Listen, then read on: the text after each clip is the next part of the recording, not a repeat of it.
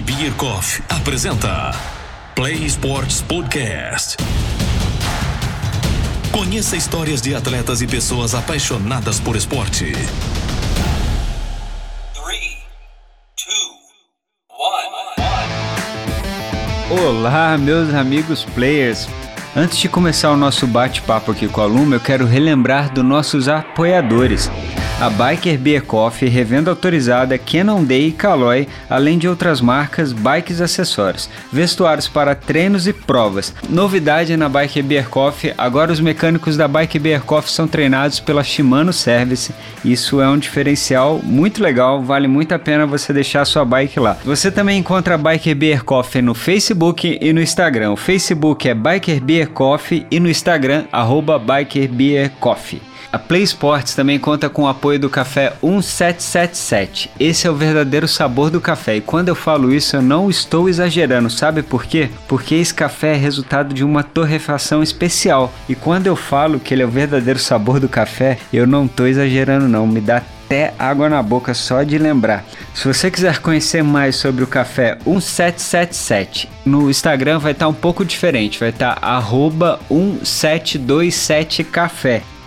E hoje eu estou aqui com Luma Diniz, top 10 da elite brasileira. Vai contar um pouquinho pra gente da sua rotina, da sua história, de como ela começou. Tudo bem, Luma? Como é que você tá? Oi, tudo bem, Edu? Muito obrigada pela, né, pelo convite, participar aqui do seu podcast. Tenho ouvido e é um prazer estar aqui com vocês e contar um pouco assim da minha rotina e de como tudo começou, né? Muito legal, o prazer é nosso porque não, não é fácil conseguir um tempinho seu, né? Tá sempre aí treinando muito, uma hora pedalando, malhando, enfim. Então a gente sabe que você tem que se virar um pouquinho para conseguir vir aqui. Então a gente que agradece.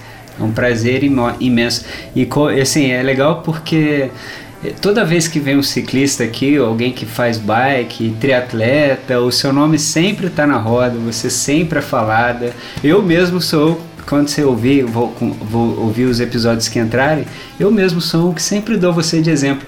Aliás, esses dias a gente estava falando com, não lembro, alguém que a gente falou do, da pista de downhill lá e tal, né? E eu falei pra, que era difícil pra caramba, de downhill não, da pista de, lá do, como é que é o nome daquele bairro lá em cima do campinho de futebol? No Pinheiro? Do Pinheiro, é. Ah da pista do Pinheiro, que eu fui lá, sofri, caí, que eu vi você descendo, parecia fácil. Aí quando eu fui, tomei um capote, tô com a marca aqui. E eu, quando eu machuco, eu gosto de tirar a casquinha só pra ficar a marca, sabe? Pra que eu caí, tipo, tava, levei um tombaço, minha marca tá ali, tem um monte.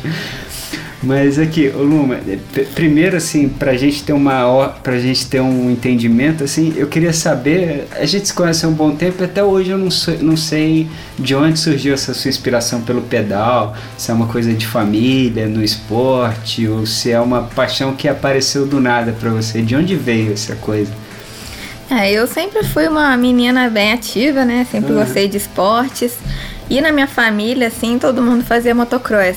Ah, né? tá. O meu primo, que era meu primo irmão, ah. meu pai. Então, assim, a nossa rotina, assim, de finais de semana sempre era ir para competições de, mo de motocross, né? Uhum. Aí eu andava de moto, mas praticar o motocross não, né? Mas fazia trilha e tudo. E aí teve um momento que todo mundo começou na bike da família, assim, meu pai, meu cunhado e aí todo mundo começou a pedalar ah. e logo que a gente já começou, já, como já tinha aquele espírito de competição, né? Sim. Não tinha nem um mês pedalando, não, vamos pra corrida. Ia ter alguma prova aqui em Resende, regional, ah. aquelas agulhas negras, ah, então vamos. Aí você vai lá sem, sem experiência nenhuma, né? Sem treino, sofre de cãibra, dá tudo errado. Mas assim, sempre foi mais uma questão de diversão, tá com, meu, com, meu, com meu pai final de semana, era tipo um programa assim mais de família, mas Sei. só forfã mesmo. Uhum. E aí depois é, nossa, eu parei, né, de pedalar. Eu fiz um intervalo, eu fiz um intercâmbio na época da faculdade. Uhum. E aí eu parei de pedalar.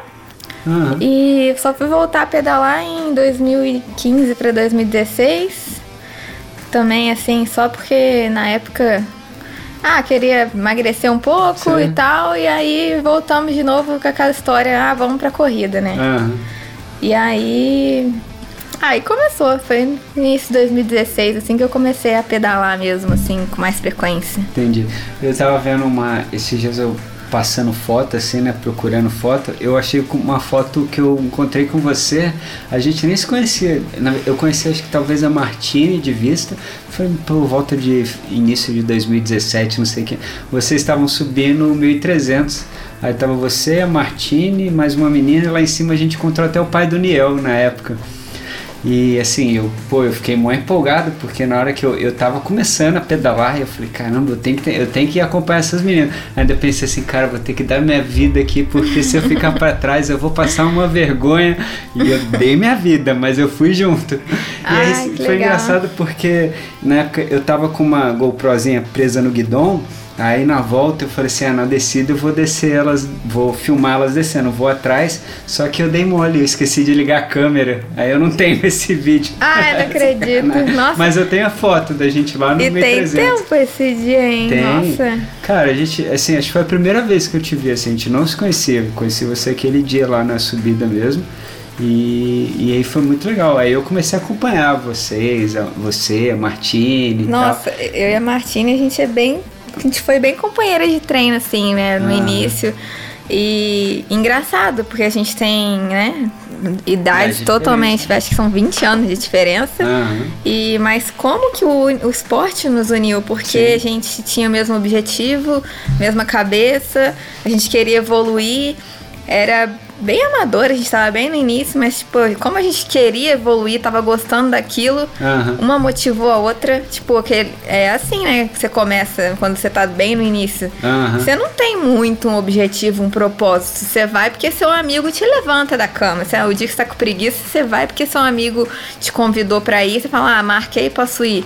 E Ah. às vezes, quando eu desanimava, a Martine me falava, não, vambora. E, eu- e vice-versa também, sabe? Aham. E era legal que quando a gente se preparava para as corridas, né? A gente fazia Big Bike, que é uma prova Ah. amadora que tem aqui, da- que todo mundo da região vai. Aham. É, nossa, a gente estudava um mês antes, já tava eu e ela, a gente debatendo, eu e ela, sobre o percurso, estudando tudo. Aham. E, e assim, é, hoje em dia, todo mundo, quando você fala de competição, todo mundo fala disso, de planejamento, preparação. Só que a, gente tratava isso, era a nossa ansiedade pela prova, Aham. fazia com que a gente trabalhasse a, a nossa, entendeu? A nosso favor, porque a Sim. gente planejava tudo. E quando chegava o dia da prova, a gente sabia o percurso, o que, que a gente ia tomar, o- entendeu? Quanto tempo que a gente, até quanto tempo mais ou menos a gente ia gastar. Aham. E aí, nossa, Mas isso é muito bom, né? Eu planejo também porque, na verdade, assim, a prova acaba ficando mais gostosa, né? É, é mais, lógico, é mais puxado você fazer um planejamento anterior, mas durante a prova você aproveita mais, né? Porque você já sabe, você sabe aquilo ali de cor e salteado. Então, às vezes, não é nem só para ganhar tempo, é até para aproveitar mesmo, para não sofrer na prova. Eu não gosto de sofrer. Eu, às vezes você sofre, lógico. É, não- a gente acaba, a gente sempre É. passa por surpresas, né? É. Mas é cada prova a gente vai aprendendo, sim, e vai evoluindo, né? Vai aprendendo quanto que a gente tem que ingerir de carboidrato, né? Com quanto tempo que a gente sente fome, é, o momento certo, né? Ah, vou um pouco antes dessa subida para não ter que, né? Tomar durante aquele, aquela parte que é mais técnica. Então Estudar é bem legal, assim. E Só que a gente fazia isso sem muito saber o que a gente estava fazendo e pelo contrário, era muito legal. Hoje eu faço isso com muito. Profissionalmente, é, né? É, Tipo, além do amor, tem a profissão também. realmente, agora naquela época era. Era no amor, né? Era a nossa ansiedade fazia que. E hoje em dia eu acho que isso também funciona. Quando você não, assim, vai chegando a data da competição, você começa a ficar ansioso e coloca um foco total naquilo, né? Então toda a preparação. Ah, Naquela época vocês faziam assim por conta própria, não tinha um, um treinador no início, assim, era, ou já começou com um treinador de cara já. Então, foi em 2016, assim, que eu comecei a ir em corridas aqui, né? Foi Ah. numa corrida aqui, é, desafio da Serra da Bocaina, uma Ah, corrida de subida, era tipo um uphill de 20 quilômetros e eu tava pedalando há um mês, dois meses. Cara, Eu que louca, né? Aí eu, eu fui, falei, ah, se não aguentar, tem um resgate lá, vai embora. E deu Ah. certo, consegui terminar a prova. E aí depois teve uma corridinha em Resende. Aí resolvemos ir Numas pro... Cara, tem uma prova que foi eu e a Martine. Nossa, ali uniu a gente. Muito engraçado, né? Uma das primeiras provas que eu fui, que foi. Ah, agora eu não lembro o nome da prova. Sei que a prova tinha. Eu nunca tinha andado em trilha. Aham. E a gente chegou lá no- andando junto, nós estávamos liderando a prova, ela na categoria dela e eu na minha. Aham. E aí começou um downhill, assim, uma trilha, e eu nunca tinha feito trilha. Aí a gente desceu da bike, tava empurrando e as pessoas vinham Passando. e passando. E, cara, e dando cãibra, né? Porque, Aham. tipo, você vem numa subida e desce pra empurrar a bike, cara. Tava, tava, a gente tava rindo, rindo uma da outra, que é aquela situação que a gente nunca tinha passado, né? Aham. E aí, de repente, passou uma menina. Sai, sai, sai da frente. Eu olhei pra cara da Martina e falei, ah, não, eu vou atrás dela. eu nunca tinha andado em trilha, cara, louca. Montei na bike, fui atrás da menina, não deu 100 metros, né? Aham. Levei mó tombo. Putz. Quebrei o guidão da bike, cara. Putz. Minha bike era toda aquela. Gente, não usem bike Xing Ling. Porque, É. na moral, quebrou o guidão, não conseguia Caramba. terminar. Caramba. E aí, tipo, na hora, eu chorei, claro, né? De putz, caraca, eu não vou terminar, mas Aham. no final das contas eu tava feliz, porque não tinha acontecido nada grave comigo, né? Tipo, Sim. quebrou a bike, Aham. eu não acabou que eu não consegui terminar a prova. Aham. Mas aquilo eu não conseguir terminar. Eu tava liderando a minha primeira prova, uma das primeiras, né? Aham. E eu não consegui terminar, isso me fez com que. Motivo. Na outra semana eu já tinha outra prova, eu já queria ir de novo. Eu falei. "Pá, eu não terminei essa, eu tava bem, eu Aham. quero ir em alguma pra terminar, pra ver como é que vai ser.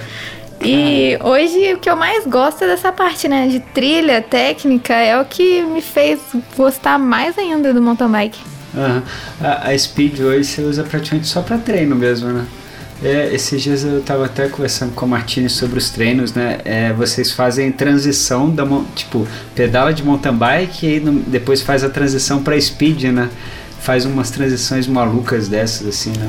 Ah, gente- na verdade a gente tem os dois treinos, né? Ah. Tipo, a gente. Eu não tenho muito assim, ah, é, tem que ser de speed ou tem que ser de mountain bike. Os meus treinos mais específicos eu prefiro fazer na mountain bike, Aham. que é meio que simular o que a gente faz na, né, na prova. Como eu Aham. tô participando mais de competições de mountain bike, então os específicos eu prefiro fazer na mountain bike. Mas isso não impede de fazer também na speed, né? Tem pessoas que às vezes só tem o medidor de potência na speed, Sei. então faz o Treina speed. faz na, mais speed, então é, eu treino nas duas. Eu pre- é, quando eu faço uns treinos longos, às vezes final de semana com a galera, a gente vai de speed. Aham. Ah, é os dois. É, eu, assim, eu treino só na Speed, na TT, né, no- na- nem na Speed eu tô treinando. E aquele dia eu pedalei com você de mountain bike, eu fiquei com uma vontade de voltar a pedalar de mountain bike.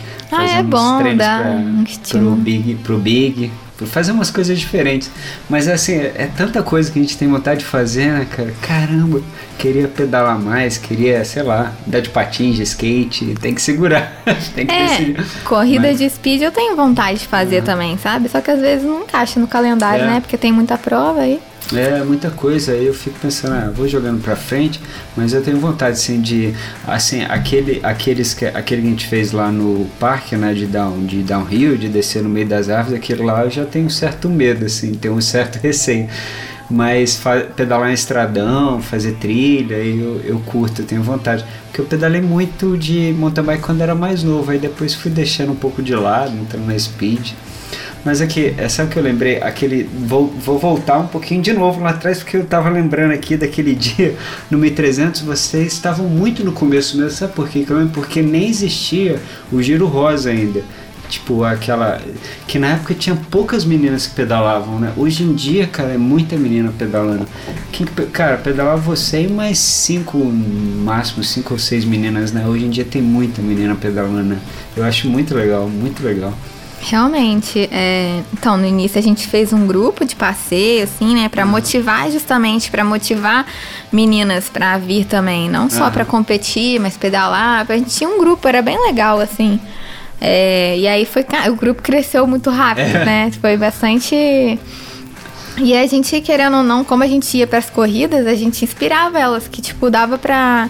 Dá pra ir, né? Não- Aham. Eu acho que cada um pode participar. Quem tiver vontade de participar de competições, cada um vai no seu tempo. É, Você já, já, parou pra pensar? Desculpa te cortar, porque agora eu tava. Você já parou pra pensar que você inspirou muitas meninas aqui de, de Resende a pedalar? Cara, porque eu, eu fico pensando assim, você, a Martine, a Dani, a Bia, foram meninas que meio que surgiram na mountain bike aqui na. Não tinha quase ninguém. Tipo, pedal, vocês inspiraram, hoje tem 200, 300 meninas que pedalam na cidade. Mas é, você já pensou nisso, assim, tipo, de, algum, de alguma forma? Ah, é muito legal ver, né, o quanto que cresceu. Eu lembro que a primeira vez que eu fui comprar uma sapatilha, eu não vendia sapatilha feminina em Resende. Uhum. Eu tive que comprar lá, eu fui lá em Lorena comprar, porque lá tinha uma na loja, tipo, que eu dei sorte que tinha. E hoje em dia, se você for em lojas, o que mais tem é coisa para mulheres, né? É. Capacete, roupa é. pra caramba, sapatilha, tudo tem para mulheres. Até às vezes tem mais opção para mulher do que para homem, que mulher gosta de estar tá sempre coisa nova, né? e é, é muito legal mesmo ver. Eu acho legal, eu gosto de inspirar pessoas. Eu acho que isso faz parte, assim, hoje da minha profissão, né? Uhum. Que a gente mostrar que é, é possível, né? Que uhum. por mais que seja tão pouco tempo que eu tô pedalando, é, é legal, assim. Eu acho que como eu mantive a constância, eu nunca parei nunca desisti. Claro que tem aqueles momentos que você dá, ah, dá mais uma preguiça, Sim. mas vem a transição de um ano para outro de treino uhum. e isso faz com que você descanse a cabeça e volte de novo. Então, é legal que é mostrar que para as pessoas que é possível, né? Se a gente manter a constância, isso é em qualquer é, esporte, na alta performance, se a gente não parar, uhum. a gente vai evoluir, né? É, falando de coisa para mulher, esses dias eu fui comprar um capacete e eu comprei um feminino, porque foi o que eu mais gostei. E aí, eu, na hora que eu fui comprar, eu falei pro atendente, né? Eu falei assim: ah, eu quero esse aqui. Aí ela falou assim: mas esse é feminino. Eu falei assim: não, mas é bonito, eu gostei. Qual é a diferença? Aí era a diferença que tinha um negocinho pra prender o rabo de cavalo aqui, o cabelo, né? Aqui atrás, aquela parte da bolinha, ela mexe, né? Ah, Você sobe e desce, aí bota o... Eu falei, ah, então beleza. Ainda cheguei em casa, fiquei sacaneando a minha madrasta, porque ela comprou o normal. Eu falei assim, ó, você deu mole, tinha um feminino. Eu comprei aqui, ó. Mexi aqui, quer trocar? Não, porque o dela era preto e o meu era verde, da cor do meu uniforme. Ah, que legal. É, então, tem isso também, né? A gente fala que as mulheres são muito vaidosas, mas é. eu vejo nos, no mountain bike, no ciclismo, realmente os homens também gostam de trocar de estar tá sempre de uniforme novo, é. capacete novo, combinando. Isso tudo é motiva a gente é. mais ainda no esporte, né? Ó, meu guarda-roupa hoje só tem roupa de bike, é não mesmo. tem mais roupa para sair, não. É até difícil de se ver assim, a paisana, né? sempre de uniforme. Eu gosto, assim. Eu... E roupa, assim, mais pro dia a dia, por exemplo, a gente vai pras corridas, a gente quer usar uma roupa para viajar confortável, então não tem roupa de sair, não, é roupa de bike só. Hoje, além, além, da, além da Forfan que dá esse suporte para você de, de treino, de. A gente vai falar um pouquinho delas também para eu saber o, como é esse suporte que ela faz. Você tem alguma empresa de vestuário também que te ajuda? Não, hoje, hoje meu patrocínio é a Forfan Bike Center e aí a Forfan fechou é, apoiadores uhum. e aí esses apoiadores, todos da equipe tem que estar tá é, tem o apoio desse que é a HAL Sports, que é o uniforme, aí tem suplementos Alquimia da Saúde, óculos HB Brasil, aí tem é, a SRAM também é patrocinador da equipe. Aí é, é, e aí é. foi a, a, a, loja, porque né? A equipe, a equipe para todos os atletas. Ah, porque na verdade você é atleta da Forfan Bike e dentro da Forfan tem os patrocinadores deles, né? Tem a da equipe, eles é, distribuem os equipamentos para você. Então, muito legal. Pô, tomara que um dia eu tenha um patrocínio desse também. Deus, Deus me ouça algum patrocinador também. ah, é bem legal, é. As pessoas às vezes perguntam, né? Ah, como que você conseguiu ah, e tal. Esforço, trabalho. É, é isso, é você é. mostrar pro seu patrocinador que é uma troca, né? Não é uma coisa assim, não é ele que tá fazendo só por mim. Sim. Pelo contrário, os dois estão trabalhando nisso. Todo mundo, né? Eu trabalho, visto camisa mesmo pra da Forfan. Eles são uma loja que nossa, estão me dando maior estrutura. Hoje, como atleta, estou muito feliz, muito uhum. satisfeita. E é claro que eu, eu tenho que dar um bom retorno. Meu Sim. retorno é a divulgação, é mostrar para as pessoas né, o, o quão bom é pedalar, é. o quão bom é os equipamentos que eles estão me fornecendo. Uhum. E é isso, é continuar inspirando pessoas, inclusive a, a, estar na Forfan Bike Center, né?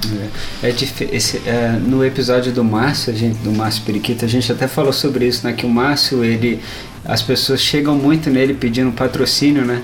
E aí ele falou assim, cara, é, se eu não ver o brilho nos olhos do cara que, que fala, não adianta ele chegar aqui com, com uma rede social, um Instagram, falando assim, ah, eu tenho 15, 20 mil seguidores, me patrocina aí. Não, cara, eu quero ver o brilho nos olhos do atleta, a garra dele lá treinando todo dia. E é o que, é o que você faz, né? Às vezes a pessoa olha assim, pega lá seu Instagram, ah, mas alguma tem 50 mil seguidores, é óbvio que ela vai ter patrocínio. Não, cara. Ela, ela batalha, ela treina todo dia, ela dá o sangue sangue. Aquilo lá veio porque ela merece, ela ganhou aquilo lá, mas assim, não é isso que te dá o patrocínio, né? Não é rede social, é trabalho, né? É dia a dia. É, na verdade, é que acontece. Hoje a gente não pode contar com a quantidade de pessoas, né? Que a gente sabe que existem várias formas que. Ah, de comprar seguidor, essas é. coisas, né? Eu acho que é, é muito o retorno que você vê, né? O engajamento, é, é Exatamente, mostrar isso dia a dia nas ah. redes sociais. Você mostrar o quão, é, tipo assim, é satisfatório fazer o que está fazendo. Eu sou muito feliz pedalando hoje, eu não me vejo fazendo outra coisa. É. E é isso, acho que é o natural. Eu acho que eu cresci dessa forma, mostrando é, o meu dia a dia, mostrando que. Ah, mostrando a, a realidade, né? A gente sabe que não é 100% real, porque a gente também não mostra. Sim às vezes algumas dificuldades que a gente tem, mas pelo menos é para você inspirar pessoas, você você tem que ver lá o retorno, né? O engajamento, comentários, se as pessoas estão realmente interagindo, é, interagir pelos stories. Sim. Eu acho que é, o atleta hoje tem que ser os dois. É, ele tem que ser é, tem que focar no alto rendimento, pensar em, em, performance, mas ele também tem que mostrar assim, é, mostrar como ele faz isso e por que ele faz isso, se vale a pena. É isso, é as duas coisas. É, hoje em dia a gente, a gente tá. O mundo é assim, né? A gente tá sujeito a isso. É o que você falou. Não vale só. Não, não adianta você só ser um baita atleta, mas se você não mostrar isso, né? É, todo mundo quer ver e os patrocinadores também. Então acho muito legal. E bom, e não é à toa que você é top 10 do ranking de elite do Brasil, né? Então é, é isso. É óbvio que eu não estou dizendo que para todo mundo que para você ter um patrocinador, bom, você precisa ser top 10. Mas você precisa se esforçar, né? para fazer isso. E mas falando em esforço, é, como é que é no seu dia a dia assim na sua rotina de, de treino? É, você treina de segunda a segunda? Tipo, você acorda 5 horas da manhã? Você, ou você. Porque eu já falei no meu que eu, eu sou meio diferente assim de horário, assim. Eu não acordo 5 horas da manhã para treinar, não. Às vezes eu acordo às 10, às vezes eu acordo às 9, mas eu faço, entendeu? Agora tem gente que tem. acorda na madrugada mesmo. Como é que é a sua rotina? Aí você perguntou como é que era se eu, se eu treinava com um treinador, acabou que mudou, É né? verdade. Né? Mudamos de assunto, Ufa, não falou, ainda né? Bem, ainda bem que você tá aqui pra me ajudar. é, então, eu comecei a treinar com treinador, foi, inclusive, foi um incentivo um pouco da galera aqui em Resende. Quando hum. eu comecei, todo mundo falava, né? Nossa, você tem talento, você leva muito jeito. Meu pai falava. E eu não levava muita fé, assim, das Sim. pessoas falando. Se motiva, mas eu não levava muita fé. E aí o Márcio Periquito, ele conseguiu uma, um apoio lá numa, numa um centro de treinamento que chama é, CAFT Avaliação uhum. ISCA, lá no Rio de Janeiro. Uhum. E aí eu fui fazer esse esse teste lá, que eu fiz um teste de, de FTP, de VO2, ah, tá. teste de força, e nossa, quando saiu o resultado, os caras ficaram. Eles falaram tanta coisa boa pra mim que, nossa, como assim? Uma atleta, né? Que eu era tão iniciante, tão ah. amadora e tão, com números tão bons. Uhum. Sem ter uma carga de treino muito tempo. Eu não tinha, eu tinha dois, três meses pedalando. Uhum. E aí, quando ele falou, eu acreditei. Aí uhum. eu falei, ah, pô, então não vai ser tão perda de tempo. E aí quando foi quando eu resolvi procurar um treinador. Que eu falei, por que, que eu vou pegar também é, uma pessoa. Por que eu vou treinar aleatório, né? Eu prefiro procurar um treinador, né, muito bom e vamos, já que vai perder tempo, vou Sim. me dedicar, então tem que seja o negócio certo. Aham. E aí eu comecei a treinar com o Cadu Polazzo. Ele é daqui de, de, ele, é, ele é técnico da seleção brasileira hoje. Eu fiquei Caramba, com o Cadu. Polazzo dois anos e meio. Caramba, que maneiro. E aí, o ano passado, eu comecei a treinar com o Hugo Prado Neto. Porque aí é, eu também queria um outra, outro um tipo pouco. de, de treinamento, mudar, Ah. até pra motivar um pouco mais. E aí procurei o Hugo Prado Neto, que é da OCE. Aham, E aí eu tô com o Hugo faz um ano agora. aham. E, nossa, mudou bastante a forma de treino. Eu treino seis vezes na semana. Eu tenho um descanso, um day off. Aham. É, hoje a gente foca muitos treinos de força, de bike mesmo. Uhum. Na academia eu também faço, mas é só mais básico, full Sim. body mesmo, fortalecimento. Eu não tenho muito treino específico na academia, não. Faço Uhum. um treino de fortalecimento mesmo, para manter o. A gente tem que ter o core forte. A gente, pro cross country principalmente, tem que ter braço. Tudo Ah. tem que ter braço, tem que ter força nos braços, senão você não aguenta ali, né? A Tá pancada descida. são bem fortes. E a, e o- a perna, mas sem muita carga, assim. A gente faz mais um treino Entendi. mais fortalecimento mesmo. E. Ah, é isso, meus treinos seis vezes a semana. Bike eu faço seis. É, Aham. Academia eu vou dois a três vezes na semana, dependendo da, da carga de Da treino da rotina. bike. Aham. Você tentou nadar também, né? Uma época. Desistiu da natação? Não, eu fiz a natação no meu treino de transição, que quando a Ah. gente muda de um ano pro outro, a gente Ah, é? fica mais ou menos uns 15 dias, a gente sem, pode, sem poder pôr a mão na bike. Ah, entendeu? tá. Ah, e aí, é, aí esse- nessa transição você tem que procurar outras atividades. Entendi. E aí o meu treinador, eu falei que eu queria fazer natação, ele colocou uns treinos de natação e de corrida. Aham. Aí foi bem legal. Eu lembro quando você tava correndo mesmo. Foi em novembro, mais ou menos, que lembro eu tava até brinquei, correndo. vamos pro teatro. né?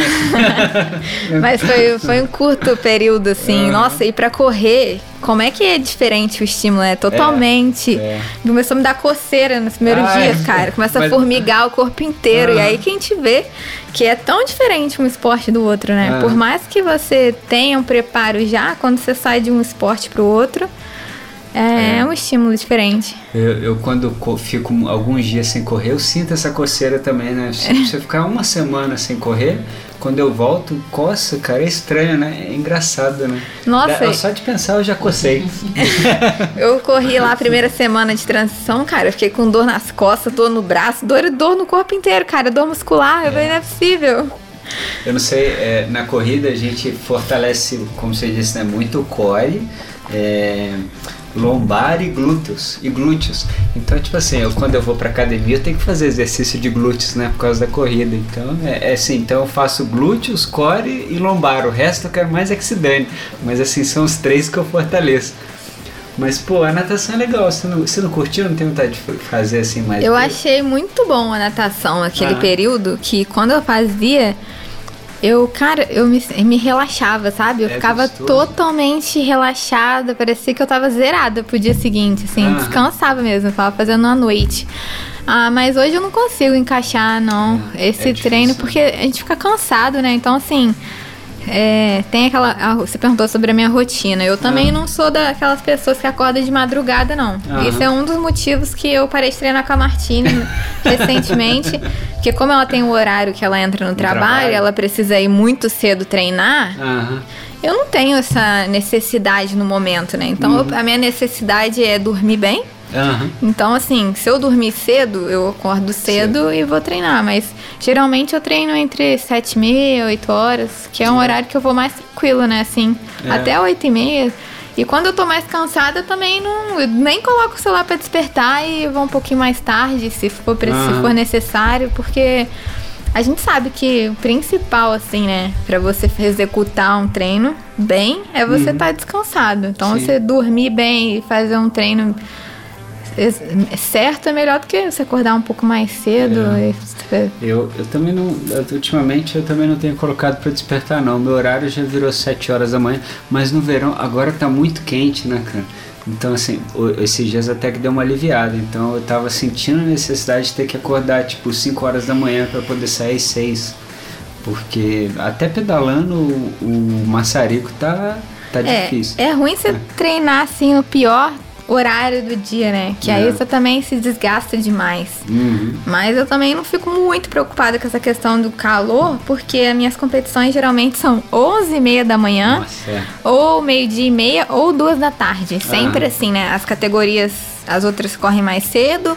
E a Elite corre no horário, acho que não sei se é por causa do, do público maior, né? Porque o cross country o pessoal assistir, geralmente é 11h30 ou meio-dia e meia ou duas da tarde. Então é o horário mais calor. Aham. Então é melhor estar adaptado, eu acho. É. Por isso que hoje em dia eu não julgo mais quem treina 11 horas da manhã. Antes eu julgava, eu via o cara correndo assim, 11 horas da manhã, cara maluco, o que, que ele tá fazendo nesse sol? Mas agora a gente entende, né? Tem gente que treina. Eu treino mesmo esse horário também, às vezes, por causa de competição. Então a gente treina de acordo com a competição. Hoje, hoje qual é a competição que você tá mais especializado? Assim? Qual é o seu foco hoje, o tipo de competição? É, assim, é porque além de qual é o seu foco, como essas competições, né? Porque mountain bike é diferente das provas de ciclismo, assim, de estrada. Ah, hoje eu faço mountain bike cross country, que Ah. é, é uma modalidade olímpica, é o único é, mountain bike no, nas Olimpíadas o que tem é cross country. Aham. Geralmente é um circuito de 5 km, a gente faz de 5 a 6 voltas, Aham. uma duração média de uma hora e meia de prova. Aham. E aí essa prova conta com obstáculos, né? Muita. Tem salto, tem drops. Você tem que estar com a parte técnica em dia. tem que estar com a explosão, corpo também em dia, entendeu? Aham. Que é uma prova que ela não é muito longa, mas ela é uma, uma de muita intensidade, entendeu? Uhum. Então tem aqueles picos, né? De muita força e recuperar rápido, porque você tem que recuperar na descida. Então. Entendi. Quando você desce muito afogado, né? Tentando segurar muito, porque se você desce muito com medo, às vezes, do obstáculo, você não Aham. consegue nem descansar. Então, o melhor é você buscar isso. Você tá mais técnico para você conseguir aproveitar os obstáculos, as descidas para para você descansar. O, co- o co- cross country é aquela é, pro- é o circuito fechado, né? Não é dentro de uma trilha, ele é um circuito, como se fosse uma é uma pista ou é dentro de trilha mesmo. É uma, geralmente é uma pista, só que essa pista é, é um circuito de 4 km, 5 Aham. km. E ela, assim, pode passar dentro de uma mata. Ah, tá. No É, meio das árvores. É, geralmente tem um trecho que fica fora, outro jeito que para, que tem um trecho que é mais fechado. Aham. É, mas é um circuito, sim, uma pista de, de média 5 km, entendeu? Que o cross, o cross. Peca, assim, tá dando trava-língua aqui. O cross country é aquela que você tem, sub, tem as subidinhas e as descidinhas com morrinho assim pra salto ou não tem salto? Não? Tem salto também? Tem salto também, tem aqueles drop, tem retomada de curva, né? Aqueles Aham. tobogã mesmo, desce, sobe rápido, é, é, trechos inclinados, rock Aham. garden. Rock garden, pra quem não sabe, é tipo. São várias pedras que a gente passa em cima, Ah, tá entendeu? Isso é, é chamado de jardim de pedras. Aham. Então, assim, o cross country exige sim a, a parte bem técnica do atleta. É isso que eu tô vendo, porque são, são muitos tipos de. É, é subida, descida, é rampa, é aquelas curvas com inclinação, né? Aham, Tipo, sei lá, de all como- ride que É. a gente chama e nossa, é, é bem legal. É, eu- é isso, é- eu vou falar que é, é isso que me moveu a continuar no esporte, sabe? É. Essa parte técnica, esse desafio de você superar. Eu via que isso era uma, uma- um gap grande que eu tinha das meninas, né? Aham. Que eu tava, é, tipo, eu tinha chegado num, num ponto que eu tava forte, mas que eu não era técnica. E eu pensava que a minha diferença para as meninas era a parte técnica. E eu Ah. comecei a me dedicar muito e, nossa, é o que eu mais gosto hoje. Pra caramba, né? Porque, assim, de um, um- um ano pra cá, cara, você evoluiu muito, né? Tipo, no último ano, assim, né? Tirando esse ano de pandemia, que eu digo assim, de 2000, entre 2018 e 2019, você teve um salto bizarro, né? Assim, tipo, você foi pro top 10. É evolução. Foi, foi assim mesmo. Foi, nossa, é, é bastante essa parte mesmo, dedicação na parte técnica. Uhum. No, no início do ano passado eu não tava tão. Eu tava começando a fazer uma, umas aulas de técnicas de mountain bike. Aham. Eu acho que assim, isso é fundamental até pra quem tá começando a fazer, porque é uma questão de segurança e pra mim, na verdade, foi questão de querer evoluir mesmo, né? Aham. E aí, o que, eu fiz? Aqui em Resende não tem muita, né? Tem a pista do Pinheiro, Sim. que eu reativei ela. Eu queria uma, treinar técnica, e o pessoal aqui gosta mais de maratona. É. Eu peguei um funcionário do meu pai e passei um mês lá, pra você ter ideia, trabalhando na pista. Eu ficava o dia inteiro do lado do cara falando, Cesário, faz isso, faz isso pra mim. E aí a galera animou também, ajudou, todo mundo deu uma força pra, até pra pagar o, Aham. o funcionário, ficou lá trabalhando esse tempo todo, mas aqui em Resende não tem muita gente, né? Não. E aí a forma que eu encontrei pra treinar técnica foi pegar uma bike de enduro Aham. pra treinar com os meninos do downhill. Ah, tá. E aí tem uma pista lá em Itatiaia que chama Vista Linda. Ah, tá. E aí foi aí que eu comecei a pegar gosto mesmo e, e evoluir. Foi na. É, tipo, eu, já, eu já vi umas fotos, eu até achei engraçado. É umas que você tá com capacete tipo de moto. é um capacete fechado, Ah, assim, tá. aham. Porque eu vi, era, a bicicleta é diferente, né? Ela tem um, o quadro dela é diferente, eu não sei. É tipo, eu, ach, eu já vi muitas dessas bicicletas da Santa Cruz, daquela marca Santa Cruz. Eu não sei se a Specialized faz esse tipo de bike também. Faz também. A Faz. Specialized tem a Enduro, que Aham. é 160 milímetros, tem a Aham. Stamp Jumper, que é 150, 130. E a diferença para a bike de cross country é essa mesmo. A de cro- cross country geralmente é 100 milímetros de suspensão. Aham, Não é uma full suspension, que tem a, a frente e atrás. aham. Aí a de cross country é de 100, aí tem uma mais trail, que é a Epic Evo com 120 Eu de a suspensão. Ela é linda. Epic. Acho que é uma das mais bonitas que eu já vi. Eu acho ela, acho ela linda.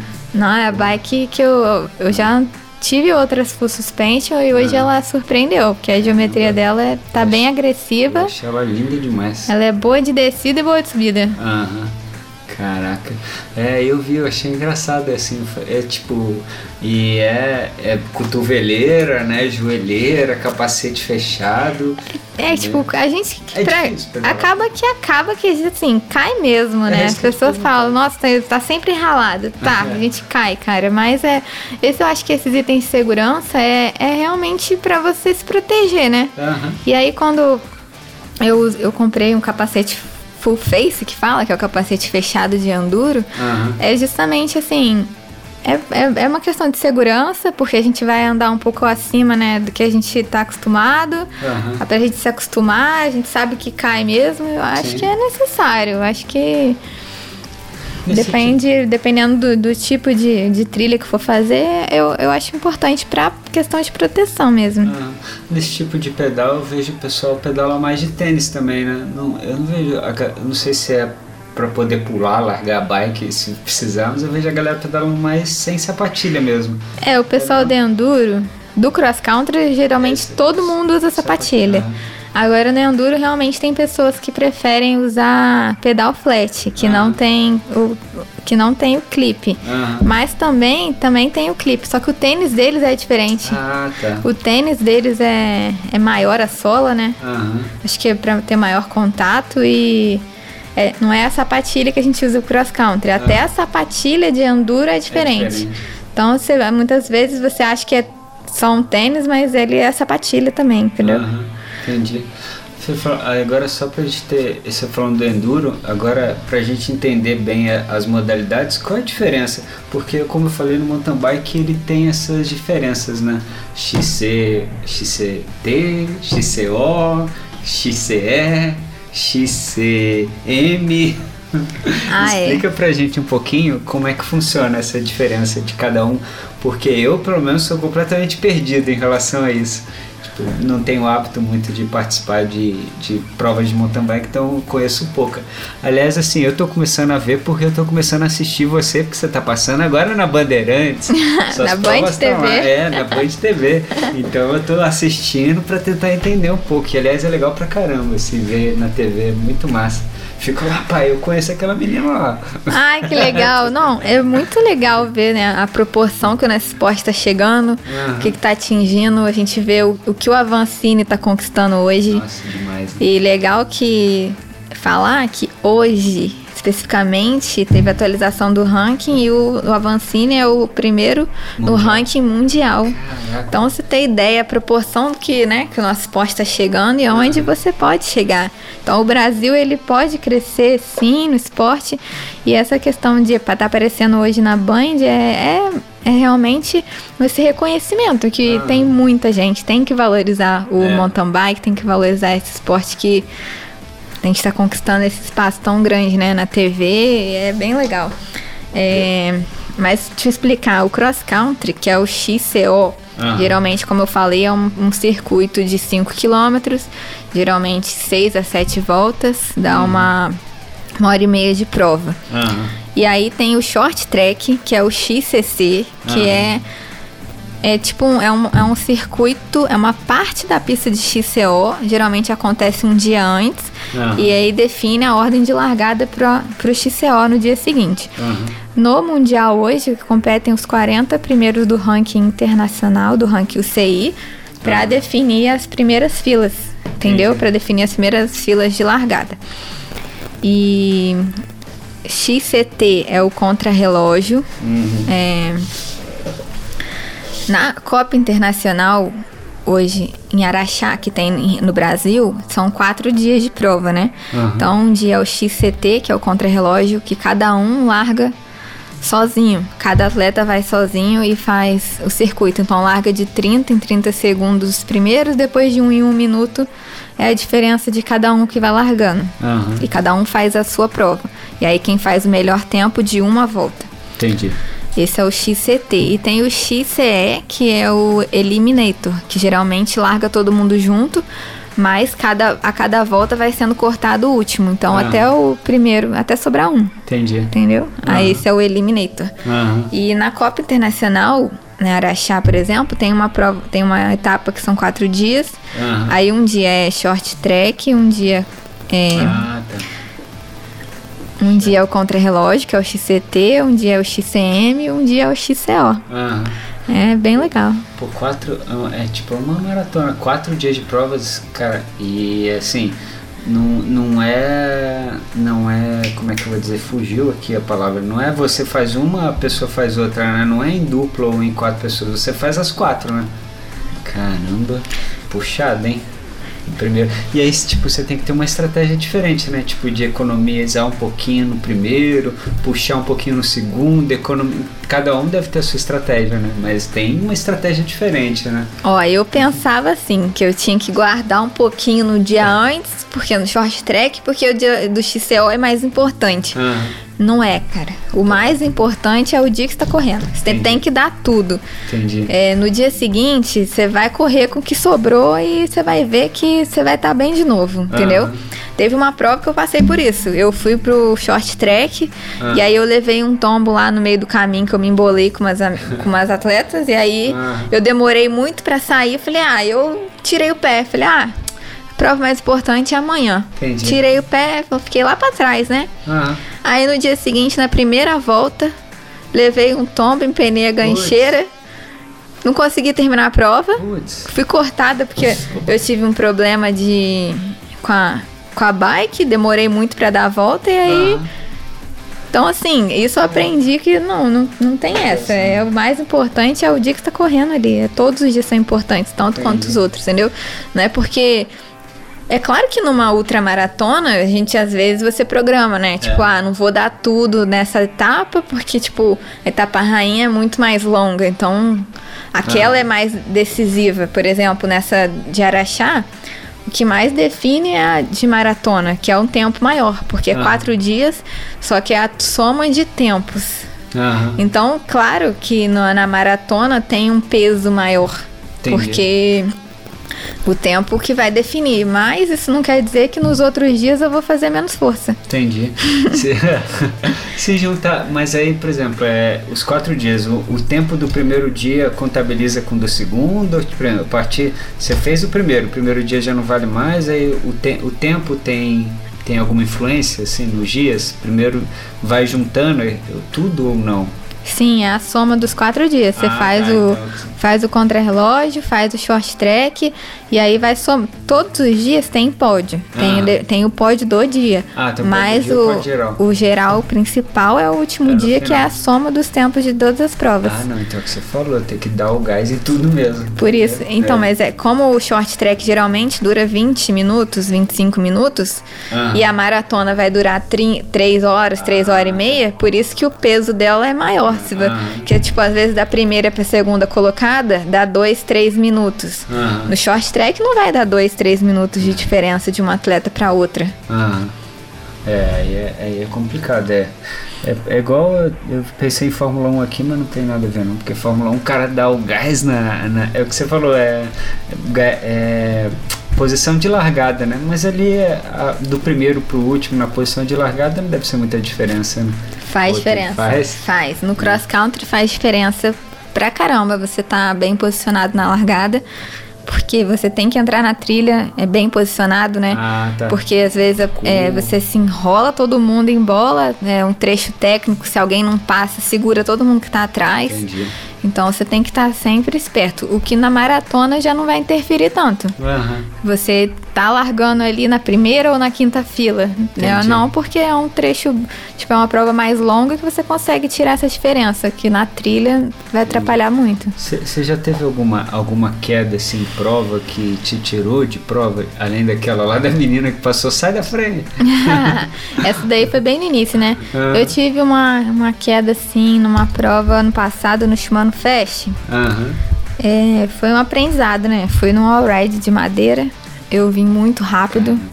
E eu passei direto. Passei, não venci a curva, caí lá de cima da madeira. Caramba. E era só.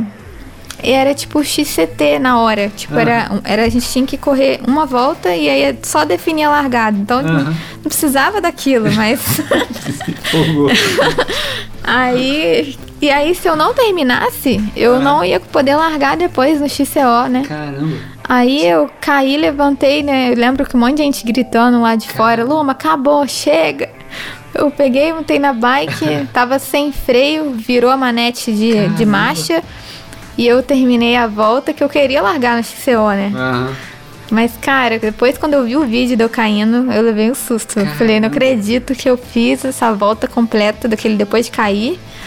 Aí corri ainda o XCO depois. Aham. E aí, graças a Deus, isso não criou um bloqueio, né? Mas se você levar o vídeo, é assustador, assim. Eu, não, eu acabei terminando a prova, Aham. mas é. Acho que isso também faz parte, É, né? E nos treinos também já levei uns, um- É. uns tombos assim feios. Você já teve algum tombo assim de quebrar alguma coisa? Luxar? Não, Não. graças a Deus nunca, nunca tive isso. Nossa, eu já eu luxei o ombro uma vez só, fiquei três meses parado, caí lá na Serra de Mauá. Mas caramba, é muito ruim, né? Ainda bem, porque você tá no risco, no risco o tempo inteiro também, né? Essas provas são complicadas. Eu vi lá no negócio do Pinheiro, fica tirando fina do Pinheiro o tempo inteiro. Caramba, eu sou dor de cara no Pinheiro daquele. Porra, mas eu acho muito legal. Pô, eu fico olhando, eu acho muito maneiro. Porque quando você olha de fora, você faz isso com uma facilidade, uma naturalidade tão grande, a gente pensa assim, ah, fácil, né? Vou fazer tentar. Não consegui subir nem um décimo daquela curvinha assim, com, sei lá, aquilo lá tem 30 graus de inclinação. Tá louco. Eu fiquei prestando atenção, mas eu falei, ah, acho que é, tem que ter o dom mesmo, né? Além da dedicação, tem o dom.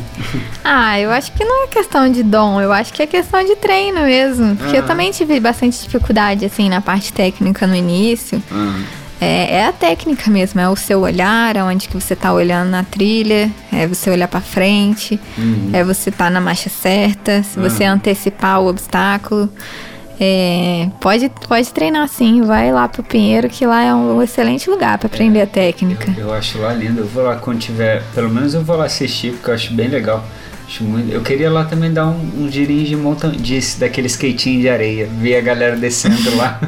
Mas aqui, aquela pista ficou, ela é muito grande, né? Cara, eu, quando eu falo pro pessoal, eu falo, cara, já viu aquelas pistas de, no YouTube gringa, que você vê o pessoal correndo lá na Europa? Cara, a mesma coisa, parece uma pista gringa, é muito maneiro lá. Lá é bonito demais por causa dos pinheiros, né? É, cara, é lindo e é grande, né? Quando você olha assim, é, tem muito espaço de pista lá.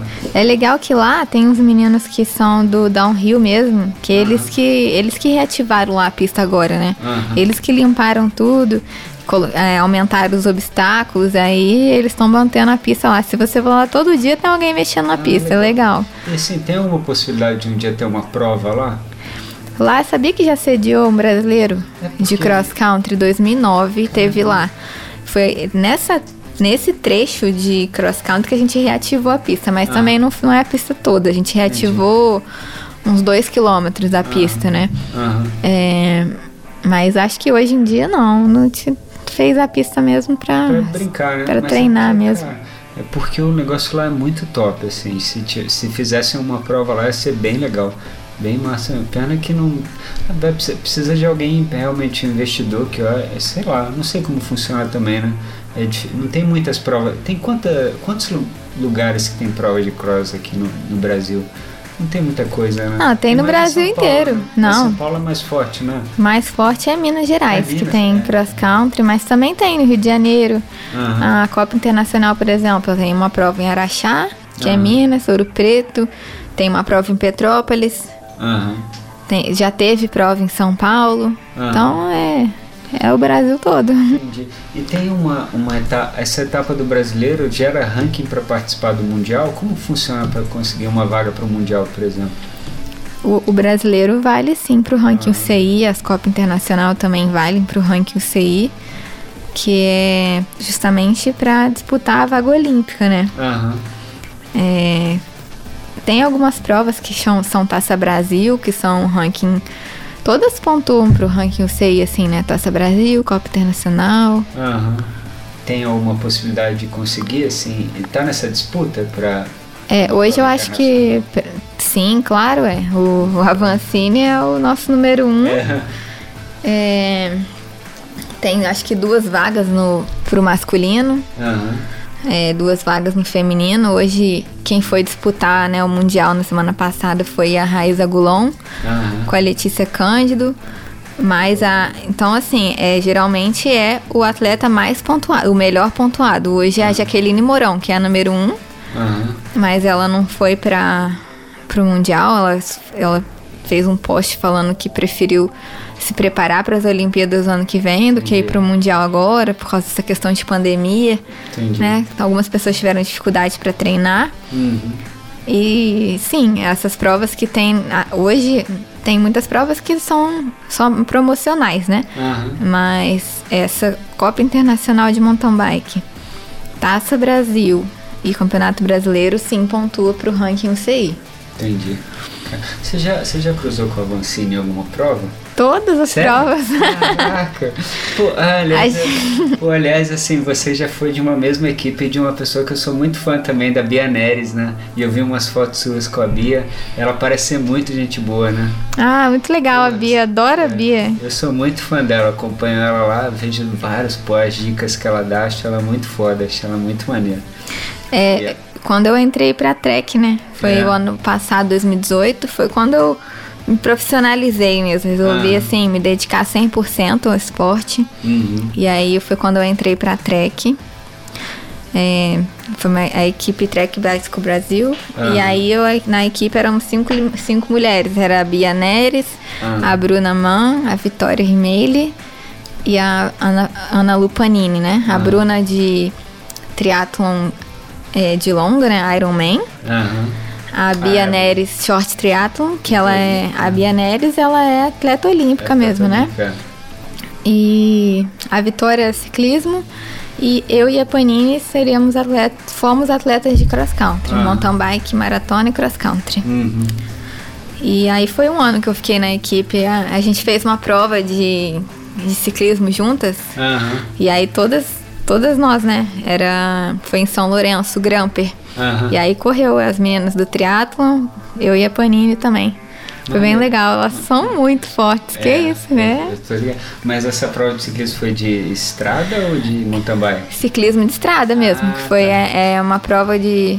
Acho que foram 140 quilômetros de ciclismo que Ah. teve ali em São Lourenço, Gramper. Ah, Só tá. que 2020 não teve, aí espero que 2021 tenha, né? Que é uma prova que é aqui perto da gente, nossa, muito bem organizada, foi super legal. Eu, eu lembro quando você entrou na track, a hora que eu vi que você entrou na track, eu falei, cara, eu não acredito, ela não vai correr com a Bia Neres. Eu preciso falar, mandar um, eu preciso pedir um autógrafo pra ela, vou mandar uma camisa pra ela autografar pra mim. Muito Pode legal. mandar, eu falo com a Bia, ela é muito gente boa. É, eu vejo- É baixinha, irritada. É, eu vejo os acho que ela, ela eu vejo os posts dela direto assim, dela postando, ela, ela parece ser, ela responde e tal, ela parece ser muito gente boa, meu. Muito Foi uma experiência muito boa estar com essas atletas, principalmente nessa prova, né? Eu dividi o quarto com a Bia e aí ela é inspiradora e assim, eu, a gente eu vi assim, eu me identifiquei em algumas coisas, Ah, que é a forma, né, de, de se preparar ali. São atletas muito experientes, né? ah, A Bia e a Bruna são atletas que já competiram o mundo inteiro. sim. Então é, é, é legal, assim, ver como ela estava se preparando, né? Com a questão Ah. da alimentação, preparação para a prova, a hora que vai deitar, a hora, entendeu? A hora Ah. que você vai descansar, acorda cedo, se prepare, tudo certo. Então, assim, é uma rotina que é, foi muito legal estar com elas, com atletas É. tão experientes. Porque tem, elas têm uma, uma rotina muito psicológica também, né? Uma rotina de preparação mental muito forte, né? Eu acho, acho muito maneiro também, assim, porque o que a gente fala é, no fim, é, a gente acaba treinando muito mais a mente do que o corpo, né? O corpo é óbvio, treina, mas a mente, cara, a gente treina o tempo inteiro. Aquela história do que você tá fazendo aqui, né? Por que, que você não tá em casa vendo TV, enfim. Mas é isso. A força mental hoje no, no esporte é tanto é na vida, né? Mas É. no esporte realmente ela faz toda a diferença. É, a gente vê assim, é, eu me inspirei no Avancini, assim, quando eu tava é, preparando para os treinos, você vê, ele sempre fala dessa parte mental, e aí eu comecei a estudar um pouco mais sobre isso Aham. e que faz muita diferença, que é a questão de você lidar com a ansiedade, que às vezes é, você tem que transformar essa ansiedade em uma coisa positiva, igual eu tava falando, ah, transformar essa ansiedade em foco, em planejamento, Aham. é, você se preparar porque você sabe que pode acontecer algumas coisas que você não controla na prova. É. Então você tem que focar naquilo que você controla Aham. e ser resiliente, né? Quando você, quando acontecer alguma coisa, tipo furar um pneu, né? Eu não sei o que, que pode acontecer no triatlon além do, da bike, eu não sei o que, que pode acontecer de errado lá É, na hora, né? coisa- Mas a gente tem que saber realmente lidar com essa situação e aquele atle- o atleta mais preparado é, mentalmente, estrategicamente, com certeza vai se dar melhor. É. E uma aqui, e para futuro, quais são os seus planos aí de prova, de treinamento? Como é que tá, é, assim, pós-pandemia, o que que... Tem prova ainda, você tem prova esse ano ainda, né? Tem prova, sim, ó. É, O Campeonato Brasileiro vai ser agora final de outubro. Aham, Mas vai ser um evento fechado só para atletas. aham, E igual foi o desafio do gigante, entendeu? A gente tem que fazer o exame de Covid, Sei. tem que levar o exame de Covid. A gente só tem direito a levar um acompanhante, que vai ser o staff. aham. E aí os dois têm que fazer o exame de Covid. Ah, tá. Tem o horário certinho de treino para cada categoria, é bem limitado. E vai ser um evento para televisão também. Vai ser um evento transmitido na Na Band Band. Esportes. Ah, legal. É porque acaba vi- vira uma bolha, né? Igual o negócio lá, tipo, todo mundo você entra naquela bolha e faz o exame só. Mas encarece, né? Porque É. o exame é- não é barato. É, é, não, com certeza. Tomara que isso acabe, que o ano que vem a gente não precise fazer isso, passar por isso, porque. Ah, eu acho que né, tira o brilho, né, do esporte, principalmente o cross country, você não ter, não ter Público, né? público ali assistindo, que é, É. aquela galera toda gritando no ouvido, é muito legal. É muito maneiro, faz muita diferença, né? E no cro- cross country você tem, o público tem te vê mais vezes, né? Porque no triatlo a gente se- eu só vejo o público na chegada, né? Perto do pódio e tal, ali no cross, cross country é mais espalhado, né? Tem a galera ali pela pista. Eu nunca assisti, cara, deve ser legal. Aqui perto, onde é a prova mais próxima aqui de Resende? Então, vai ter uma Copa Internacional em Taubaté. Ah, vou botar aqui do lado, esse mês ainda? É Não, essa da Copa Internacional de Taubaté, ela foi cancelada. Ela ia ser Ah. agora final de novembro, mas ela foi cancelada, vai ser só ano que vem mesmo. Ah, tá. Eu queria, apesar, agora, como você falou, a gente não tá podendo assistir, né? Mas eu queria um dia assistir uma prova. Eu acho bem massa. É bem legal você ver a gente sofrendo lá. é legal assistindo a gente passando, rampa, fazendo as rampas. É, eu vou levar uma bandeirinha com seu nome próxima vez que eu Obrigada. Ah, vamos, pô, mundial. Vamos lá tirar foto com a Vancini também, né? Quem sabe. Pô, O legal. Avancini corre junto comigo, às vezes, né? Mesmo horário. Tipo, geralmente elite feminino e masculino correm juntos. Ah, é? Misturado mesmo? A gente larga eles na frente, a gente larga um minuto depois e durante a prova é tudo junto. Caramba. Aí eles vêm atrás, berrando pra pedir pra abrir. Nossa senhora, dá um desespero. Como é- como é- no- no- ali na mountain bike, né, na estrada, a gente berra esquerda, né? Quando você escuta alguém berrando esquerda, esquerda, você já abre pra direita. E no, no mountain bike, o cara só sai da frente, tipo, tem alguma coisa, alguma Ah, tem, ó, tem, tem vários tipos de grito, né? É. Tem aqueles. Tem alguns atletas que ficam mais desesperados, fica bravo, grita Aham. assim.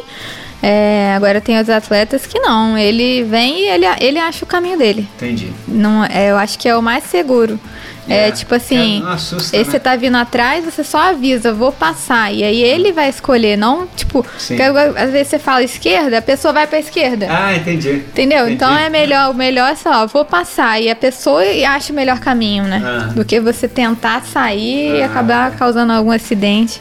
Entendi. É porque no triatlo é, é, é tipo. Como é que chama? É lei não, é. É. Lei não, é. Esqueci o nome. Uma cultura, assim. É, pode ser também, mas assim, é, é, é obrigado. Quando você for passar, você tem que falar esquerda. Aí o cara tem que abrir pra direita. Ah, É- entendi. É, é tipo uma re- regra da prova, né? Quando- Não é uma regra escrita, óbvio, assim, mas é uma tradição, né? É esquerda. É o que você falou, eu, eu só eu, eu não peço muito não, vezes, porque eu tenho medo de assustar, então eu procuro o meu espaço, mas sempre pela esquerda. Então, às vezes, e quando eu tô sozinho, eu tô pedalando sempre pela direita. Mas eu procuro espaço também, não grito não. Só se eu sentir que. Porque às vezes tem gente que, que ainda está iniciando e não conhece muito bem também, né? Então você fica com medo de assustar. Mas aí tem gente que não. Também, o que está iniciando, às vezes fica na, no na sua frente, no meio. Então eu chego perto e aí falo devagar, de- não grito, né? Tipo, eu só falo esquerda, esquerda, aí a pessoa dá o espaço, assim. Que eu tenho medo de derrubar. Alguém já te derrubou em, em prova? Você já levou algum capote, uma cotovelada? Sai Ah, no cross country você acaba embolando, assim, principalmente na largada, você sai todo mundo embolado. Aham. Às vezes você vai entrar na trilha, vai entrar mais de um, acaba batendo assim o guidão um no outro, assim, mas cair mesmo por causa disso, não. Entendi. Na, é porque na natação a porrada come, né? Nas provas. é, No ciclismo nem tanto. Mas eu não sei, cara. Na natação é cotovelada, é tapa na cabeça, é puxar. Mas por quê? Natação é na, na, na piscina? Não, no mar. Não, tô, falando, tô brincando assim, mas na hora da largada. Bate um no outro, assim? Ah, é normal, porque sai todo mundo junto também, né?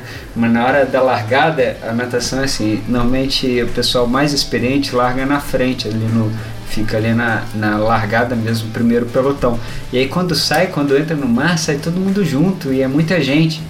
E aí fica todo mundo procurando o melhor lugar. E aí a galera bate mesmo, você, dá um abraçado, você dá tapa na cabeça Na de um, tapa nas costas, puxa a sunga sem querer, arranca óculos, é foda, é meio. Mas é maneiro, é adrenalina boa. Mas eu, assim, hoje eu tinha, tinha época que eu tinha morrer de medo de nadar ali no meio da galera, agora eu acho maneiro. Sair naquela adrenalina. né? Aí você já sai com o coração a mil, 200 por hora dentro do mar, aí depois vai aliviando, mas é gostoso. Ô Luma, cara, assim, eu queria ficar. Eu tenho vontade de ficaria a tarde inteira aqui, a gente conversando, contando história, mas também eu não quero te prender para sempre. Então, assim, foi muito legal conversar com você. Eu espero que. Sabe o que eu queria fazer numa próxima vez? Eu até conversei com a Martine. Eu quero ver um- marcar um dia para você e para Martine, para conversar nós três, porque eu sei que uma vai lembrando a história da outra, assim, a história de vocês duas juntas. Assim, eu acho, e acho que ia ficar uma coisa bem legal. Então, assim, numa próxima temporada, eu gostaria muito que viessem vocês duas. Ia ficar bem legal, a gente ia rir bastante aqui. Ah, muito legal. Nossa, eu ia adorar conversar com a- junto com a Martins também. Realmente a gente tem muitas histórias É. demais. De provas, de viagens. Ela foi minha maior parceira de viagens, assim, né? Aham. Compro sempre a gente ia pra as provas de maratona mais, né? Cross country ela não vai. Aham. Mas maratona da Estrada Real, a gente viajou, teve uma viagem Certo. que a gente foi de van, só eu e ela. Pô, tipo, você e ela dirigindo só, tipo... Só eu dirigindo, na verdade, né? ela não, não, reze- não revezou comigo, não. A gente foi até Itabirito. Cacete, é chão pra Deu caramba. sete horas de viagem, cara. Chão pra caramba. Daí faltava tipo uma hora e meia, duas horas. Eu falei, cara, eu não aguento mais, você não quer dirigir? Daí ela foi dirigir, cara, ela não conseguiu dirigir a van. Daí eu falei, ah, vai eu mesmo. Aí Quando vocês foram pra Itabirito, vocês foram pra prova? foi, era a Maratona Internacional da Estrada Real. Caramba. Essa prova também vale pro ranking UCI. Ah. Aí só que é uma prova de maratona. Sabe por que? Porque Itabirito tem um lugar. Eu sou louco pra pedalar em Itabirito. É, tem uma serra de, Be- de Belo Horizonte pra Itabirito que, cara, aí é asfalto, né? Mas é fantástico. Vocês passaram pela essa serra? Ah, Itabirito? Às vezes não, a gente também- não passa por, por Belo Horizonte ah, pra ir tá, lá. É o contrário. Vocês, já, vocês foram Mas nessa prova, geralmente, também tem uma prova de ciclismo junto. Geralmente Ah, é o ciclismo no sábado, aí tem um short track, Ah. e no domingo é o XCO. Se você quiser um dia participar, Eu legal. vou, eu vou dirigir na van, não tem problema. Eu vou daqui a Itabirito dirigir na van, vocês podem ir dormindo. Foi bem Então, legal, eu é. Já, eu, eu já fui uma vez dirigindo direto até BH. É cansativo, cara. Puxado. Nossa, puxado. Eu fui esse ano pra Araxá, Ah. dirigindo. Foi eu e minha mãe só. Foram Caramba. quase 10 horas de viagem. Caramba. E aí foi, foi, bem- foi difícil. Chegando, na- o pior foi na volta, né? Porque eu Ah. corri os quatro dias, eu fui dirigindo, saí daqui na segunda-feira. Aham. E a prova ia começar na quinta. Co- é, a prova geralmente é quinta, sexta, sábado, domingo. Aham. Só que segunda-feira minha mãe tinha que trabalhar. Putz. Aí deu domingo, depois da prova, a gente pegou o carro, eu dirigi metade do caminho. A gente saiu umas seis da tarde, dirigi até umas meia-noite. Caramba. Aí paramos pra dormir, seis da manhã pegamos de novo. Cacete puxado, hein? Caramba. É, mas é, então tá bom. Na próxima eu vou, eu vou dirigir na van. O Martino pode ir dormindo também. Folgado, Martino, hein? Pô, nem pra dirigir um pouquinho. Eu já dirijo o dia inteiro. Não, mas a gente sempre foi em várias viagens Cara, juntas. Essa foi uma foi uma exceção assim, né, Ah. que foi só eu e ela, mas foram foram várias viagens, foi muito legal. É, não, sempre vejo. Super companheira. Eu só viajei uma vez com a Martine, que a gente foi pra uma prova lá no Rio, mas aí nem, nem eu nem ela fomos dirigindo. A nossa primeira prova que a gente viajou junto, pra você ter ideia, foi a primeira vez que a gente foi no campeonato estadual de Caramba. mountain bike lá em 2016, né? Aham, É...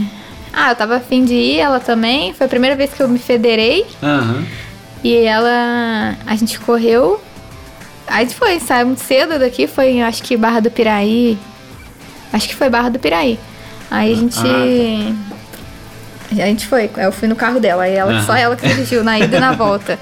Mas foi legal, foi muito legal, assim. Aí foi o meu primeiro estadual. Eu acho que eu fiz segundo lugar. Caramba. Daí depois daquele dia eu motivei mesmo, sabe?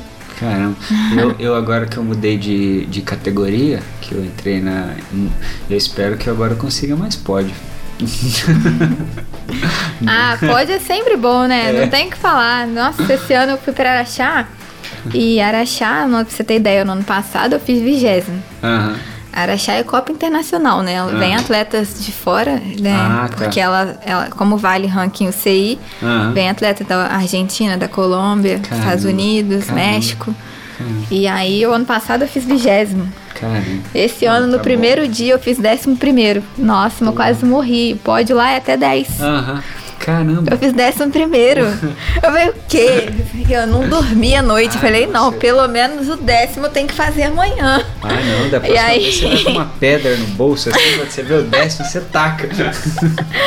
Esse Ai, décimo mas, é meu. mas não, aí no- no- no- nos outros dias eu consegui fazer. Eu Ah. fiz, eu acho que fiz um, um oitavo e fiz um décimo. né? E na geral eu fechei em décimo. Bom pra caramba. Foi o melhor resultado da vida. Nossa, muito Caramba. bom. Foi a Copa Internacional, fiquei muito feliz. Porra, muito Às bom. vezes a gente fala top 10, a pessoa fala, ah, pô, top 10. Não, Cara, é pra mim foi uma super vitória. descer do top 20 pra top 10 um ano Sim. pro outro foi muito bom. Não, é o que você falou, é uma Copa internacional. Até se você pensar num 20, você fala, cara, se tô, eu tô no internacional, eu tô entre os 20 melhores. Não, entre elas ali tinha a campeã, não, acho que não foi uma brasileira, acho que foi.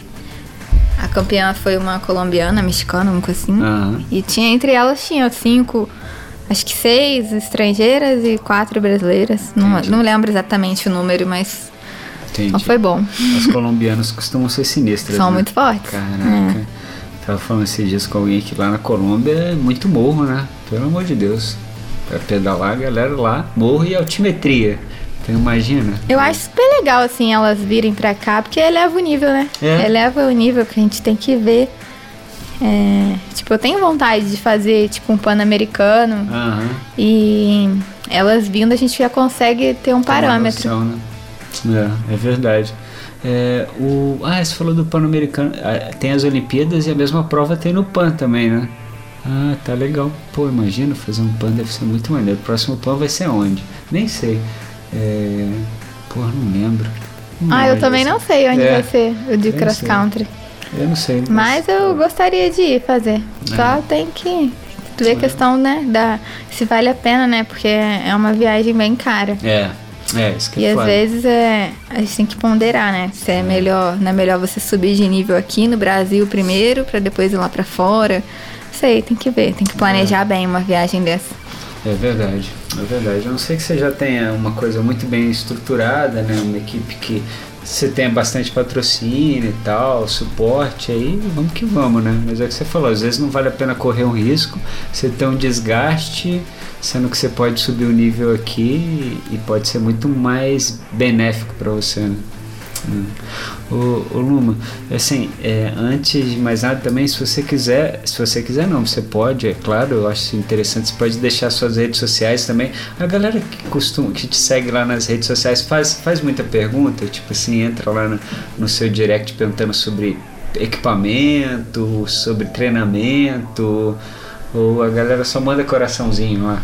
Não, todo mundo pergunta muito. Imagino isso, pergunta, que- isso que eu falei, imagino pergunta sobre- muita coisa, né? principalmente iniciante, né? Ah, tô começando a pedalar, você pode me dar umas dicas é, de roupa, né? Marca de roupa, Aham. de equipamento, marca de bike, qual a melhor bike pra quem tá começando. Aham. É, pergunta assim sobre quantos dias você treina, se faz quantos dias de musculação. Acho que é sempre uma dúvida. Assim, tem bastante pessoas. Mas sim, também recebo bastante palminha, coraçãozinho É. pra caramba. Não, imagina, pô, é porque é, e é foda que você tem que ter essa atenção com todo mundo, né? Então, tipo, isso demanda um tempo. Eu não tenho nem um centésimo do que você tem, eu de- perco um tempo no, no Instagram ali, imagina o tempo que você tem que. Porque a gente tem que ter essa, Ah, eu- esse cuidado. Eu faço o possível pra poder responder a, a todo mundo lá. Eu respondo todo mundo. Sim. Claro que às vezes demora um tempo É, pra não conseguir responder algumas, mas eu, pref... eu tento responder todo mundo, sim. Aham. Quem quiser me seguir, então, meu Instagram é arroba luma underline mtb. O Instagram é Luma Diniz MTB. Massa. É, vou- não, Facebook, né? Aham. Ah, é. Eu vou, eu vou deixar também. No dia que eu fizer a publicação lá do lançamento do seu episódio, eu vou deixar também tudo anotadinho lá, no, tanto no Spotify quanto no Deezer, quanto no próprio Instagram da Play Sports também. E se você quiser falar também sobre os seus patrocinadores, se você quiser deixar o- a rede deles de Instagram também, o pessoal conhecer. Das Hoje você é Specialize também, né? Eu fico vendo lá no seu Instagram você postando algumas bikes e fico lá namorando. É o que eu falei, fiquei apaixonado na Epic. Quando eu vi lá. A Epic era uma vermelhinha ou era preta? Da última que você pôs. Ah, não lembro, você botou duas lá. Eu lembro que. Ah, não, teve uma que a vermelhinha era com. Que era elétrica. Que tinha. Elétrica não, com. Como é que chama? A bike que você tá falando, a vermelhinha é uma hardtail. Eu tenho uma hardtail, que ela é branca com vermelha. Aham. E tem a Full Suspension, que é a Epic. As duas chamam Epic. Ah, uma tá. chama Epic HT Aham. e a Epic Full. Aham. Agora eu tô com uma Epic Full, que ela é toda colorida, né? Ah, você viu que eu postei? Ah, eu vi, pô, acho linda aquelas coloridas da. Specialized. Acho linda. Pô, aquela é 2021 já? Ela é dois, modelo 2021, aham. Hum. Eu tava com a Expert quando Ah. teve o lançamento e agora é, chegou a, a S-Works, que é a top das top, né? Não tem nada acima da S-Works. É. é. tudo, a, a Specialized ela faz é, o que, me, tipo, o melhor que tem de tudo é a S-Works. Quando é. você vê lá S-Works, é. você sabe, não tem nada melhor que aquilo. Cara, o meu sonho, eu, assim, eu não é nem puxando o saco da Specialized não, mas a S-Work de triatlo é linda demais. Nossa, é linda demais, mas custa 100 mil reais. Aí é foda. cara, mas pra mim a bike mais linda que tem é, é essa Work de Triathlon da Specialized. Cara, é muito linda. Você já viu? É aquela que tem uma. Ela tem um, na frente ali do, do guidão, onde você apoia, né? Faz o, o clipe, ela tem um. Ah, não sei, cara, é difícil explicar. Depois você já. É que você não, não se liga muito na TT, né? não é muito. É, eu acredito que por enquanto, até o dia que você for pro triatlo, você ainda não deve pesquisar muito elas. Mas caramba, elas são muito lindas.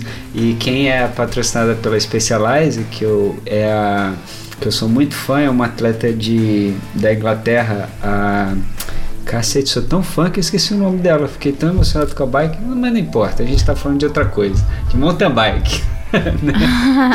não, realmente. É questão do valor, é um valor realmente hoje. As bikes subiram bastante de valor, né? Questão do dólar, é, questão da, é da procura. A gente sabe que agora na pandemia subiu muito de preço, mas quando você vê por trás, né, todo um estudo, tudo que é feito, né, todo um estudo, cara, a Specialized, ela tem um túnel do vento, Pô, que ela, próprio deles, que eles fazem o desenvolvimento da, do, do quadro do, na Specialized.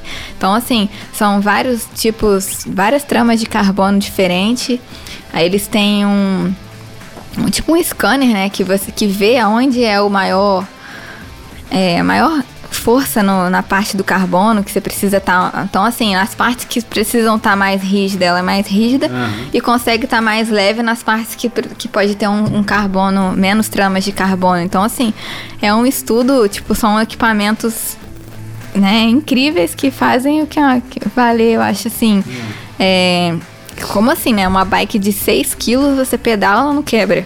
Não. Então, assim, é, é, tem que ter um motivo. Então, assim, é muita tecnologia que tem ali. Às vezes as pessoas falam, ah, putz, é uma bike. Mas, cara, é muita tecnologia para ela ser tão aerodinâmica, tão leve, tão boa, entendeu? Então, quando você começa a entender melhor como é fabricada, você vê que, cara, é muita coisa, é muita tecnologia que tem ali. É, é tanto é que às vezes, às vezes a gente até perde um pouco a noção das coisas de valor, né? Não a noção, a gente é, não é que perde, a gente entende, é o que você falou, a gente entende porque ela custa tão caro. Assim, é óbvio que a questão do dólar quebra a gente completamente, né? O dólar a seis reais, se você for fazer a transição, ela não parar a pensar, ela é muito menos de que 100 mil reais, mas é porque no Brasil realmente ela vai ficar muito cara. Por isso que a gente tem essa diferença de um atleta amador, você vê um atleta amador americano ou europeu, a bicicleta que eles andam, é a bicicleta tipo que a elite anda aqui, mas é porque é a diferença da moeda, né? É uma pena, porque eu era louco para ter um Specialized, uma S-Works. Que... Meu sonho é um dia ser inteiro S-Works, né? Imagina?